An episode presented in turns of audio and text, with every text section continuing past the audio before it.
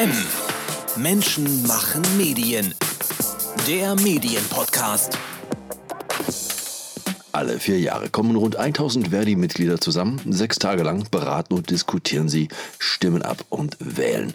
Und damit legen sie fest, wie Verdi in den kommenden Jahren politisch und gesellschaftlich aufgestellt sein wird. Die Rede ist vom Verdi-Bundeskongress. Und dort geht es natürlich auch um medienpolitische Themen. Also jene Themen, die uns hier im M-Medien-Podcast von Verdi ganz besonders interessieren. Darum hören wir in dieser Ausgabe mal vor dem Kongress eine Stimme, Erwartungen und ganz persönliche Einschätzungen zum entsprechenden Antrag. Und das tun wir mit ihm. Hallo, ich bin Dustin, bin 27 Jahre alt, bin im Bundesfachgruppenvorstand von Verdi und arbeite aktuell beim ZDF. Und damit willkommen bei M, dem Medienpodcast von Verdi mit Danilo Höpfner. Das ist schön, dass du dabei bist und uns mit deiner Expertise aus dem Vorstand der Verdi Bundesfachgruppe Medienjournalismus Film Einblicke in den medienpolitischen Leitantrag des Kongresses gibst. Das sind ich fasse mal zusammen, worum es geht. Es geht um nicht weniger als den Erhalt freier und unabhängiger Medien, die gerade politisch wie finanziell unter Druck geraten sind, Angriffen ausgesetzt sind und in einer teils selbstgemachten Glaubwürdigkeitskrise stecken. Es geht um freien Zugang für alle Bürgerinnen und Bürger zu den Medien, faire Arbeitsbedingungen für die Medienschaffenden und am Ende steht ja immer noch das große Ziel, die Demokratie zu schützen. Nun könnte man ja sagen, das sind doch alles Basics, seit Jahren wirksam und bekannt und dennoch gibt es offenbar gute Gründe, das in diesem Jahr auf die Tagesordnung zu setzen. Mit welchen Erwartungen, denn gehst du in den Verdi-Bundeskongress 2023? Ja, wir sehen, dass die Medien im großen Umbruch sind. Digitalisierung, Veränderung der Herstellungsprozesse, Verwertungsprozesse, die Medienangebote und Arbeitsformen und Arbeitsbedingungen sind weiterhin äh, ganz unterschiedlich und ganz neu müssen die gedacht werden und sind auch zunehmend unter Druck durch Konkurrenz, durch Alphabet und Meta.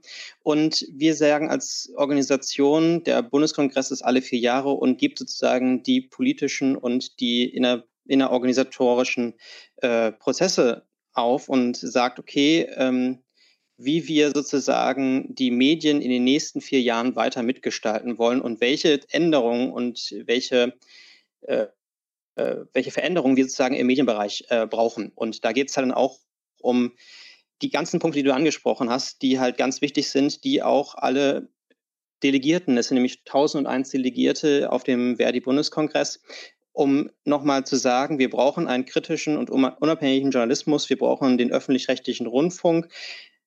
Genau. Und ein paar dieser Punkte aus dem Antrag wollen wir uns mal genauer anschauen. Einen großen Platz nimmt der öffentlich-rechtliche Rundfunk ein. Das, den du arbeitest selbst beim ZDF. Aus deiner Perspektive, was ist dir denn dabei ganz besonders wichtig? Also ich erwarte, dass wir weiterhin einen öffentlich-rechtlichen Rundfunk haben. Der steht ja seit mehreren Jahren schon auch von rechten Kräften äh, unter Beschuss, äh, dass wir sozusagen nicht mehr die Vielfalt äh, ausdrücken und so weiter. Und ich denke, wir brauchen einen unabhängigen Journalismus und aber auch einen, einen öffentlich-rechtlichen Rundfunk, der zukunftsfest äh, finanziert werden muss, aber auch äh, der wir sehen es durch die ähm, der zukunftsfest finanziert werden muss. Wir sehen es aber auch durch die Preissteigerung, die ja in den letzten Jahren passiert ist. Und die muss natürlich auch in den Lohnbedingungen der einzelnen Beschäftigten aufgefangen werden.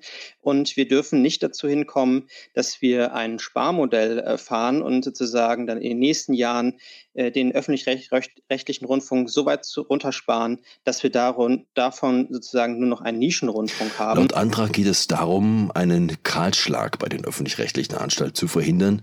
Verdi, so heißt es, unterstützt sinnvolle Synergien zwischen den Sendern, um Prozesse effektiver zu machen, sofern es dabei nicht zu Arbeitsplatzabbau kommt und die programmliche Vielfalt weiter ermöglicht wird. Nun kann man das sehr weitflächig interpretieren. Nehmen wir mal an, die Inhalte von Saarländisch Rundfunk und Radio Bremen blieben erhalten in einer neuen Anstalt. Könnte man dann auf die kleinen Anstalten verzichten? Ich glaube, dass wir nicht hier von Abschaffung sprechen. Also wir st stellen hier vor, dass wir Prozesse effektiver nutzen, wie ähm, Verwaltungsprozesse unter, unterhalb der, also miteinander mit den Sendern vereinfachen können und sinnvolle Energien schaffen, sodass es aber nicht gleichzeitig zum Arbeitsplatzabbau kommt, aber sozusagen die programmliche Vielfalt dadurch gestärkt wird, dass zum Beispiel Sender mehr häufiger zusammenarbeiten, mehr sozusagen noch weiter ähm, Programm gemeinsam machen und das Know-how der Beschäftigten auch dadurch noch weiter gefördert wird. Und wir können nicht von einem Arbeitsplatzabbau sprechen, weil das zählt dann nicht dazu, dass wir komplette Sender dann abschaffen. Ein Punkt, der mich persönlich ein wenig überrascht hat, ist der Punkt Übertragung von Sportereignissen. Da geht es darum, dass diese auch weiterhin künftig Bestandteil von öffentlich-rechtlichen Programmen sein müssen. Das ist sehr umstritten, es kostet sehr viel Geld, gerade wenn wir auf die Fußballübertragungen schauen, Bundesliga, Champions League, Europa- und Weltmeisterschaften. Die ARD verfügt nach eigenen Angaben über ein Sportrechteetat von durchschnittlich 238 Millionen Euro pro Jahr. Beim ZDF sind es durchschnittlich 155 Millionen Euro. Wäre das Geld an anderer Stelle nicht besser aufgehoben, als diese Mittel der Gebührenzahler dem DFB und der FIFA zur Verfügung zu stellen? Also ich betrachte das so, ähm, natürlich braucht es Sportrechte, weil Sport verbindet. Und wir brauchen auch eine Sportberichterstattung, vor allem auch in, in der Bundesliga, weil Sport verbindet auch die Menschen und die Bürgerinnen untereinander. Und da ist ganz wichtig, dass Sport auch zu der Informations- und dem Bildungsauftrag auch dazu gehört, ähm, um sozusagen Bürgerinnen und Bürgern auch zu zeigen, hallo, wir haben hier eine Vereinsstruktur in Deutschland und aber auch äh, große Sportereignisse, weil damit kann man sich identifizieren. Die Finanzierung und die Weiterentwicklung des öffentlich-rechtlichen Rundfunks ist ein großes Thema. Da heißt es zum Beispiel im Antrag, der öffentlich-rechtliche Rundfunk ist angemessen und zukunftsfest zu finanzieren. Die Beitragshöhe muss die Sender in die Lage versetzen, ihren Auftrag zu erfüllen. Dustin, wie erlebst du die Debatte um die Beitragshöhe? Die Höhe ist sehr umstritten, äh, da gebe ich dir vollkommen recht. Ähm, die 18,36 Euro müssen sozusagen die öffentlich-rechtliche Rundfunk so einsetzen, dass sie alle Aufgaben, die sie bekommen, äh, erfüllen können. Und dazu gehört halt auch ähm, die digitale Infrastruktur und die digitale Vernetzung sagen, äh, auf, mit zu übernehmen. Und wir stellen uns halt vor, dass der Rundfunkbeitrag auch die Preissteigerung berücksichtigt. Also der Rundfunkbeitrag, wie er sich jetzt hält, ist ein, ein fixer Beitrag, der ja von der Kommission, von der KEF sozusagen ähm, ermittelt wird. Wir bestellen uns sozusagen ein Indexierungsmodell vor, wonach der Rundfunkbeitrag an dieser Preissteigerung angeknüpft wird. Und so finanziert sich dann der öffentlich-rechtliche Rundfunk auch über die Jahre. Verdi vertritt über die DJU ja auch viele freie Journalistinnen und Journalisten. In Sachen Mitbestimmung sind die Freien aber gegenüber den festangestellten Kolleginnen und Kollegen ja doch deutlich benachteiligt. Wie will da Verdi ran? Also ich meine, das moniert Verdi ja nicht zum ersten Mal gegenüber den Sendern. Wir haben in den letzten zwei Jahren endlich erreicht, dass freie Mitarbeiterinnen und Mitarbeiter im Bundespersonalvertretungsgesetz bei den öffentlich-rechtlichen Rundfunkanstalten vertreten sind. Äh, wir haben sie endlich geschafft, in die Gesetze aufzunehmen. Und es hat mehrere Jahre gedauert, um überhaupt dieses Ziel zu erreichen. Und natürlich stellen sich jetzt ganz andere Fragen, wie wir sozusagen die freien MitarbeiterInnen und die ArbeitnehmerInnen, die festbeschäftigt sind, gleichstellen. Ähm, da geht es dann um es gibt nämlich noch eine, eine Diskrepanz zwischen den Nicht-Programmgestaltenden und den Programmgestaltenden. Aktuell ist es so, dass die Programmgestaltenden nicht in, diesen, in diese Gesetze mit eingeflossen sind. Das heißt, wir haben hier eine große Lücke der Rechte, die sozusagen ein Personalrat oder ein Betriebsrat haben kann, um sozusagen die Rechte der Beschäftigten in den Betrieben gegenüber den DienststellenleiterInnen und Leitern äh, Ausdruck zu verleihen. Und das muss in den nächsten Jahren angepackt werden, denn dort wird auch kreative Arbeit ge ge geschaffen. Und das muss es eigentlich, das ist unser Selbstverständnis, dass wir die Personalräte und die Mitbestimmungsrechte für Freie weiterhin so angleichen, dass die ArbeitnehmerInnen und die Freien eine Beschäftigtengruppe ist. Es kann nicht sein, dass wir unterschiedliche Rechte für unterschiedliche Beschäftigte haben. Auch um die Gremien der öffentlich-rechtlichen geht es in dem Antrag. Welche Gremien das sind, wir sprechen hier von den Rundfunkräten, stellst du dir eigentlich vor? Manche halten diese ja für unverzichtbar, um die Vielfalt der Gesellschaft auch innerhalb der Medien abzubilden.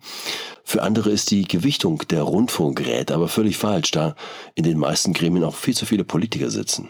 Ich glaube, wir haben mit den Gremien einen verlässlichen Partner oder paar verlässliche Partner als Gewerkschaften. Wir entsenden dorthin ja auch äh, unsere Mitglieder sozusagen in die einzelnen Gremien, um die Aufsicht der Rundfunk, an, Rundfunksanstalten zu gewährleisten, sodass die öffentlich-rechtlichen Rundfunkanstalten sozusagen gut kontrolliert werden. Es braucht aber mehr als nur die Leute, die sozusagen auf diesem Posten sitzen. Es geht nämlich da auch, dass man sie befähigt dazu, die wirksame Kontrolle äh, auch durchzuführen, wie äh, Programmentwicklung und Finanzen sozusagen gut möglich und bestmöglich sozusagen zu überwachen. Der Skandal um Patricia Schlesinger hat ja gezeigt, dass wir gerade da äh, Verbesserungspotenziale haben. Meine Haltung ist, ähm, ja, wir haben dort viele Leute sitzen, die etwas älter sind wenn man sich das mal anguckt, die neue deutschen Medienmacher haben sozusagen da ja auch eine Studie äh, veröffentlicht, äh, dass dort die Räte sozusagen veraltet sind. Und wir müssen da auch als Gewerkschaft kritisch äh, drauf gucken und sagen, wir brauchen hier Rundfunkräte, die die gesamte Gesellschaft abbilden. Und es kann nicht sein, dass wir auch junge Medienschaffenden oder auch junge Rundfunkratsmitglieder nicht in diese Gremien haben, um halt die Gesellschaft abzubilden. Die Verteidigung der Pressefreiheit ist ein zweiter wichtiger Punkt in diesem Antrag. Journalistinnen und Journalisten vor Angriffen schützen. Wie und vor wem? Also wir merken ja weiterhin, dass viele eher aus dem rechten Raum die Medien im Allgemeinen als Staatsfunk betiteln oder Systemmedien diffamieren. Ähm, wir haben viele Journalistinnen und Journalisten, die auf Demonstrationen die Berichterstattung machen und die angegriffen werden. Und wir haben als Verdi in den letzten Jahren schon viel getan. Wir haben ein Schutzkonzept für Medienschaffenden entwickelt und wir wollen es einfach jetzt auch weiterhin vorantreiben. Wir wollen dieses Schutzkonzept für die Journalistinnen und Journalisten. Aber auch äh, müssen wir darauf achten, dass wir vor Falschmeldung und vor Meinungs- und Stimmungsmache ganz klar als Gewerkschaft auch sagen, das geht so nicht. Demokratie braucht freie und Nachrichten und informierte Bürgerinnen und Bürger.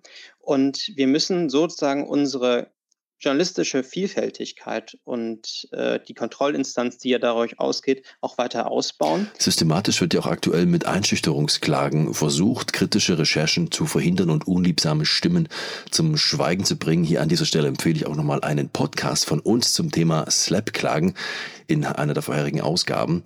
Nun bringt sich Verdi aktiv in den Prozess der Umgestaltung, der Umsetzung einer Richtlinie der Europäischen Union von strategischen Klagen gegen öffentliche Beteiligung in nationales Recht ein. Dustin, wie könnte denn dieses theoretische Konstrukt in der Praxis dann aussehen?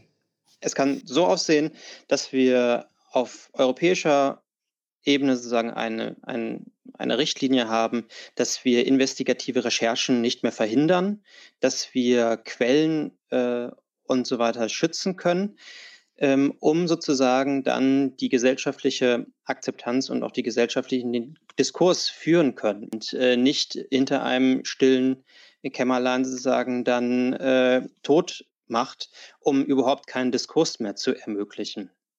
Und daher muss es nach, so stelle ich mir das vor, dass wir auf europäischer Ebene sozusagen sowas erreichen können und wir dann weiter überführen in deutsches oder national, nationales Recht. Über die Angriffe von außen haben wir schon gesprochen. Es gibt ja aber auch die Angriffe von innen. Thema innere Pressefreiheit sichern und den Tendenzschutz abschaffen. Wie ist es denn aus deiner Sicht um die innere Pressefreiheit bestellt, dass ihr das aktiv zum Thema macht? Also wir sehen ja in vielen Medienunternehmen, dass dort Verleger und Verlegern aktiv auf die journalistische Unabhängigkeit äh, einwirken wollen. Und das stellt sich für mich aus meiner Hinsicht ist es nicht akzeptabel, dass wir dadurch auch Meinungsmacher äh, unterstützen. Daher braucht es äh, unabhängige Redaktionsstatute, die das, das alles verhindern. Die Finanzierung der Medienangebote ist ein wachsendes Thema. Bei Verdi heißt es hier im Antrag, es gibt viele erfolgsversprechende journalistische Initiativen auf Basis alternativer Finanzierungsideen wie Stiftungen, Crowdfunding oder gemeinnützigen Vereinen.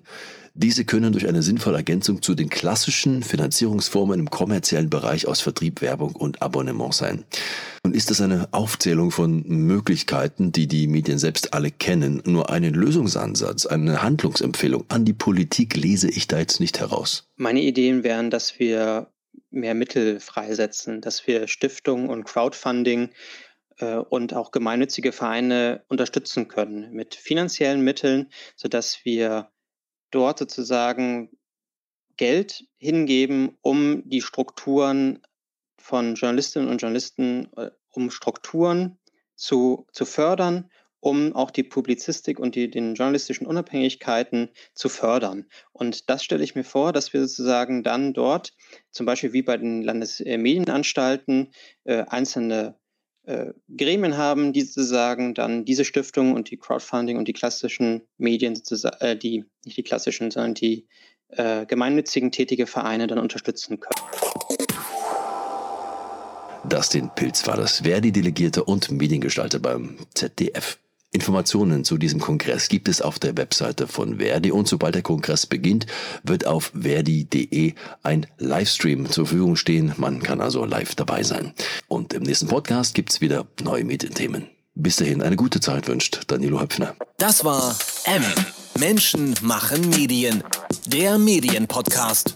Weitere Interviews, Reportagen und Dossiers aus der Medienwelt täglich neu unter mmm.verdi.de.